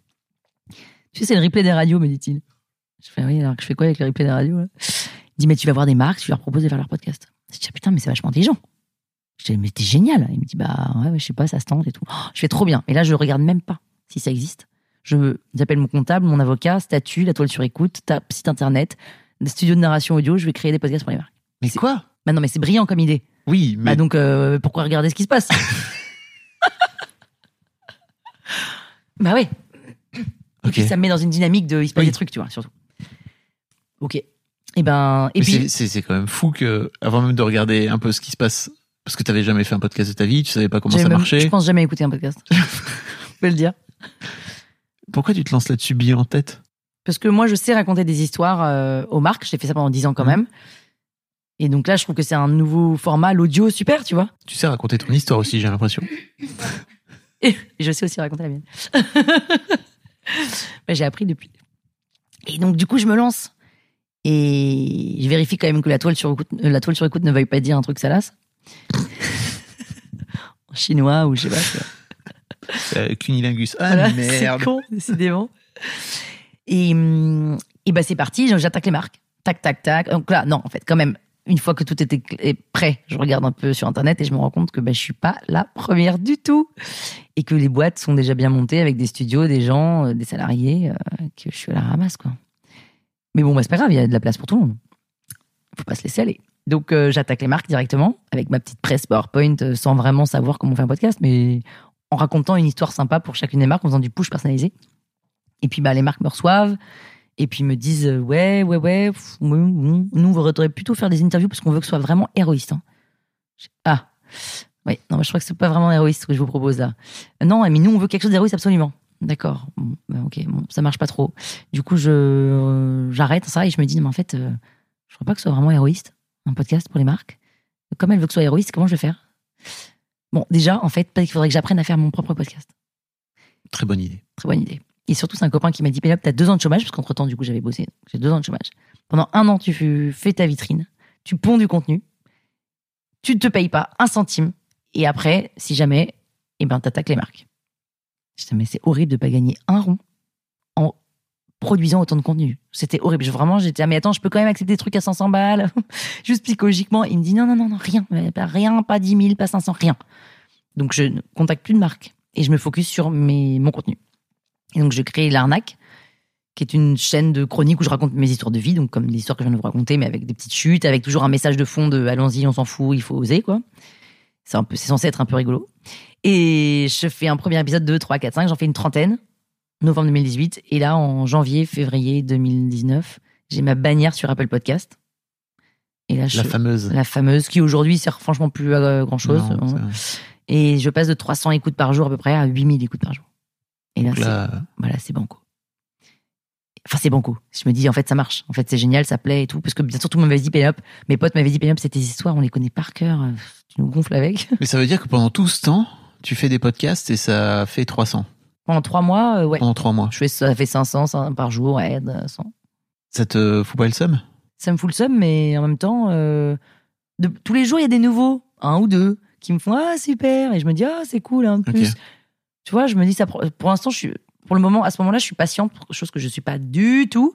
Mais je sais pas, ouais, si, ça me fout le seum, mais en même temps, c'est deux par semaine, donc faut quand même les écrire. Et puis au début, je mets quatre heures pour en faire un. Aujourd'hui, je mets une heure, mais donc euh, je prends du temps, ça me prend du temps, deux par semaine. J'essaie de trouver des idées et tout, donc euh, je, ça me, dé- si, je suis un peu déprimée en vrai, mais euh, bon. Et puis d'un coup, bim. Il y a un autre truc aussi qui m'a fait sourire, c'est que j'avais vu que tu avais fait un pilote euh, d'interview. Ouais, j'ai fait un pilote d'interview pour un- avec euh, Michael Abitbol, Ouais. un acteur, Qui acteur et j'étais nulle à chier. et en fait, je voulais être, je voulais et lui laisser la parole et me pas trop la prendre, euh, mais un peu lui raconter des trucs et machin et le. Pff. En fait, euh, Tu voulais parler dans le micro en fait? mais non parce que en fait justement je parlais pas du tout. C'est-à-dire que je laissais complètement raconter. Donc Ok. je posais des questions. Je voulais pas. Moi j'aime pas les gens qui prennent trop la parole. Et donc justement, enfin, meuf qui dit ça. Non mais justement, Non mais du coup je voulais par le faire. Voilà, et donc je lui ai laissé la parole. Je trouvais ça génial. Et je voulais le rebondir avec des trucs intéressants, quoi. Mais sauf qu'en fait, j'avais tellement peur, je sais pas, j'avais peur, que je relançais mal, c'était pas drôle. Parfois, je lui lançais des, des phrases que j'avais préparées qui étaient censées être drôles, Ah oui. mais qui faisaient flop, tu vois. Il était là. Euh, J'étais non, bon, on coupera, c'est pas grave. Non, mais tu vois, c'était pas une converse normale, tu vois. Et, et puis, et puis comme il y a, y a So- Sophie-Marie Laroui qui fait ça euh, très Ouais. bien aussi dans le genre, donc euh, bon, c'est enfin, pas mon métier, quoi. Je sais pas, je sais pas faire. Aujourd'hui, je sais pas faire. Et voilà, donc j'ai. Sophie Marie oui. Parfois, j'écoute ces interviews et je me dis, mais pourquoi, pourquoi tu lui, pourquoi t'as Benoît Hamon et tu lui parles de pâtes? Et en même temps, c'est ce qui fait qu'elle est Bah, c'est géniale. ça qui quoi. est génial. Bah oui, c'est extraordinaire. Et puis surtout, elle a une culture. euh, elle te rebondit sur tous euh, les sujets avec des, des, des associations d'idées qu'elle qu'elle seule comprend dans sa tête. Euh, non, ça c'est ça c'est fort. Et, et voilà, donc je fais une première chaîne, ça marche bien. Et du coup, j'en lance un deuxième format qui est Pic Parole avec des portraits différents. Et puis je me dis, tiens, je vais faire une fiction avec un scénar et des comédiens. Et je lance une fiction, une autre fiction, et, et j'en fais 10. Et entre-temps, il y a des marques qui m'approchent, et notamment Mythique, qui m'a approché pendant le confinement. Donc j'ai fait la, la, euh, une saison, la première saison de Mythique, une deuxième, une troisième qu'on a traduit en anglais, en espagnol, en italien, en néerlandais. Enfin, c'était énorme truc, qui m'a donné un gros billet. Et derrière, des plus petites marques qui m'ont contacté. Et voilà. La fin. Merci. Bye bye, merci Fabrice, c'était cool. Mais donc, euh, est-ce que tu as la sensation d'avoir trouvé ton truc là? Parce que là, ça fait combien de temps maintenant? Ça fait deux ans? Ça fait un peu plus de deux ans, ouais. J'ai l'impression. Est-ce que c'est ta plus grosse expérience professionnelle? Ah bah, normalement, c'est un an et six mois, sept mois, huit mois, je crois. Ouais, c'est ouf. Oui, alors mon truc, c'est quoi mon truc? Le podcast? Bah, je sais pas. De Non. raconter des histoires. Voilà, euh, c'est ça en fait. Mon truc, c'est de créer, c'est la création euh, et de raconter des histoires sur tous les formats. Donc là, je raconte en podcast.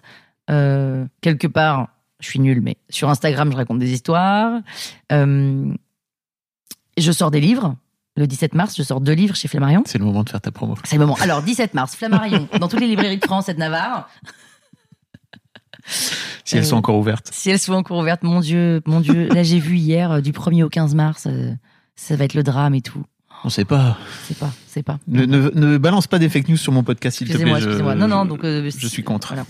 Euh, donc, sinon, ah, vous allez sur vous, sinon le click and collect ou sur les sites Ouais. euh, autres, bref. Oui, c'était une vanne. Et euh, Ils vont parler de quoi tes livres? ça va s'appeler, c'est une collection qui s'appelle Les Aventures de Pénélope Boeuf. Euh, et c'est une collection de quatre tomes. Ok. Et ça reprend un peu l'arnaque, le système de l'arnaque, euh, qui est cette fille qui se raconte. Et sauf que là, c'est chronologique. Donc chaque tome, c'est de 0 à 35. Parce que je l'ai écrit il y a deux ans. Donc, euh.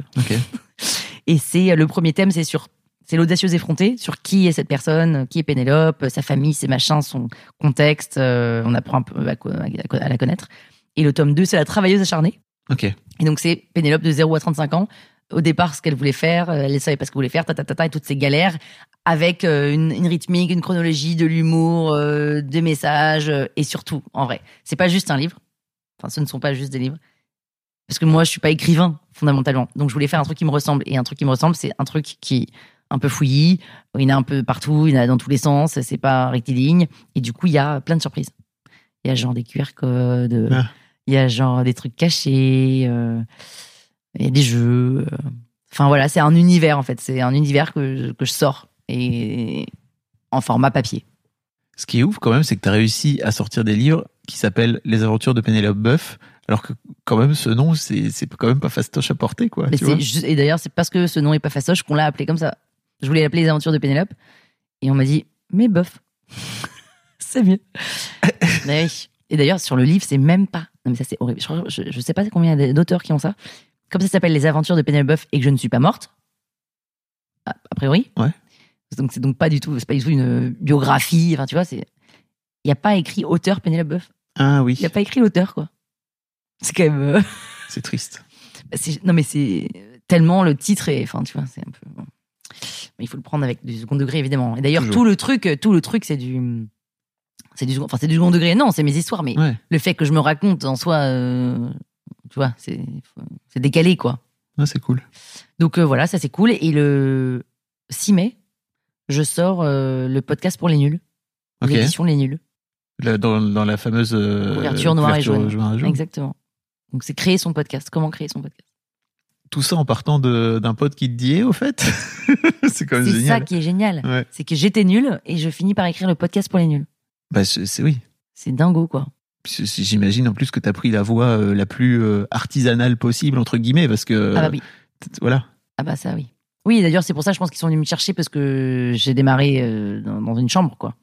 Et en fait, aujourd'hui, j'en vis. Donc, euh, j'en vis pas.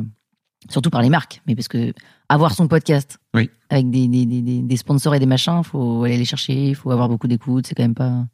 Faut le dire quand même, c'est pas forcément évident. J'ai reçu Non. Patrick Béja dans, dans Oui. le podcast qui raconte que lui, bah, il en a fait pendant 10 piges avant de pouvoir commencer à, à se payer correctement. à se payer, quoi. Donc, Oui. euh, c'est sûr que c'est pas. On n'est pas en train de vous dire commencez à tous vous lancer dans le podcast pour gagner votre life. C'est pas. ça- Alors Non, après, il faut le faire. Ouais, mais ouais. mais c'est juste qu'effectivement, c'est pas, c'est pas, pas forcément facile, quoi. Et en plus, lui, il avait. Décidément, pardon. Euh, Patrick Béja, il avait Patreon en plus. hein, qui Ouais. l'aidait. Ouais. C'est surtout Patreon qui l'a a aidé à. qui l'a aidé, mais et donc c'est ses ses fans. auditeurs qui l'ont qui, qui l'ont financé quoi. Donc c'est d'autant plus plus fort. Bah oui. Et moi, je crois que mes fans, euh, ils adorent, mais ils sont pas prêts à me financer. Tu leur as déjà demandé? Ben, j'ai déjà demandé combien est-ce que vous metteriez, euh, ou est-ce que vous accepteriez? Ils disent oui, oui, oui, oui, oui. Et quand j'ai fait une campagne Ulule, bah, j'ai eu trois personnes qui ont mis 5 balles, quoi. C'est triste. Sur deux mois de campagne, tu vois. Tu es là, bah, les gars, en fait, euh, tous les jours, je vous sors du contenu, quand même.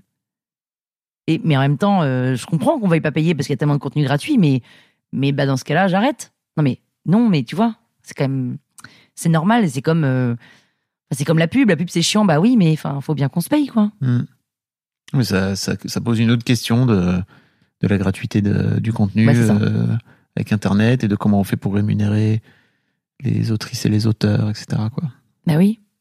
Et je sais pas, est-ce que tu préfères de la pub et te taper de la pub et pas dépenser d'argent ou alors est-ce que tu préfères Mm. dépenser de l'argent pour avoir de pub? Bah les deux sont chiants. Bah oui, les deux sont chiants, mais C'est, des vraies questions de, de 2021. Quoi. bah oui. Et pourquoi sur Spotify euh, les auteurs sont pas rémunérés? Les Ah podcasteurs sont pas rémunérés? Oui, il paraît ça. Bah non, mais quand t'es artiste sur Spotify, tu reçois des, des sous quoi. Bah les podcasteurs non. Pourquoi? Il paraît que nous, grâce à. Toi aussi, t'es chez Acast. hein, donc, euh, il paraît que Acast, ils, ils font partie des rares euh, hébergeurs à, à gagner des sous avec Spotify. Comment ils gagnent des sous avec Spotify? Ah, en fait, on met no- ils, met- ils mettent notre pub. Et donc, on, on a nos pubs. Oui, mais toi aussi du coup tu gagnes des sous. Ouais. Oui, oui, oui. Non, mais Spotify ne rémunère pas les podcasteurs Oui, en tant qu'artistes. C'est ça. Bah, ils préfèrent acheter des studios extrêmement chers. Bah oui, mais pourquoi ça veut dire quoi? Ça veut dire que les podcasteurs sont pas des artistes? Ah, j'ai jamais dit le Non, contraire. non, mais c'est, tu vois, c'est quoi c'est leur. une vraie euh, question, c'est vrai. Je ne comprends pas pourquoi. Ça, ça me dépasse un peu. Ça, c'est un vrai sujet. Mais, mais un jour, Quand on aura des labels quand on aura des labels, exactement, et que tout- toute l'industrie sera réglementée et que dans 10 ans. Et que quand on mettra Beyoncé, on se fera engueuler dans notre Oui. podcast. ça arrive. Pré- préparez-vous. On a préparé vous. Pour l'instant, on peut le mettre, c'est génial. Moi, j'adore, Ouais. hein, je suis trop contente. Moi, je fais écouter aux gens des, des musiques dans mes podcasts. Dans le journal une confinée, à la fin de chaque journal, Ouais. je mets une musique. C'est génial. Sauf que bon, bah, le mec il est pas payé. Quoi. Quand c'est Beyoncé, ça va. Enfin, ça va. Pas de raison. Mais... Non. Ça pose des vraies questions. Tu vois, parce que tu râles, parce que tu. Bah, tout à Parce fait. que Spotify te paye pas et d'un autre côté. Eh ben, tu- bah, tu- payez-moi et je mettrai pas Beyoncé. Non, mais tu vois, enfin, je veux dire, il y a un moment, euh, ok. Non, mais c'est compliqué, c'est un vrai sujet. hein. Vraie question. Mm. Euh, merci beaucoup, Pénélope. Merci Fabrice. Qu'est-ce qu'on. Dis donc, et tu sais, Combien? Deux heures et demie? Une heure et quart. On a bien parlé. Ouais. Surtout toi. bon, je vous mettrai tous les liens si vous voulez suivre euh, Pénélope. La toile sur écoute, sur Internet, sur Instagram, sur les réseaux sociaux. sur Internet. sur les internets d'une manière générale. Euh, et, ben- et puis, euh, bah, très vite. Bah, très vite. Salut. Ciao.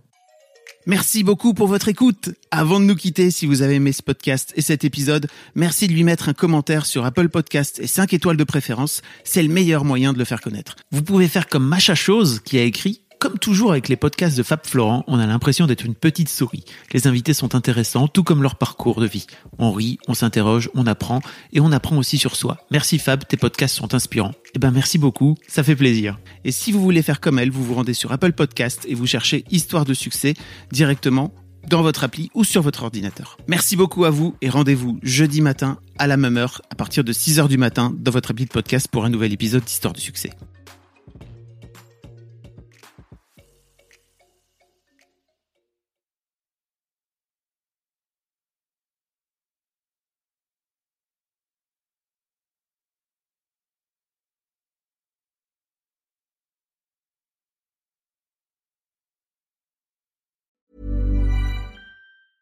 A lot can happen in the next three years. Like a chatbot may be your new best friend. But what won't change? Needing health insurance. United Healthcare Tri Term Medical Plans are available for these changing times. Underwritten by Golden Rule Insurance Company, they offer budget friendly, flexible coverage for people who are in between jobs or missed open enrollment. The plans last nearly three years in some states, with access to a nationwide network of doctors and hospitals. So, for whatever tomorrow brings, United Healthcare Tri Term Medical Plans may be for you. Learn more at uh1.com.